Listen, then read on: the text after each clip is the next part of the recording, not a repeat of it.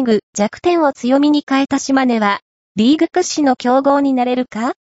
これまでファイナルに進出したクラブはなく、東高西邸と言われていた西地区だが、今シーズンは好調で、琉球、島根スサノーマジック、名古屋ダイヤモンドドルフィンズの3クラブが、勝率7割以上の好成績を残している。特に、今回は、弱点を強みに変えた島根に注目。ダークホースから競合へ。島根の進化が問われるのはこれからだ。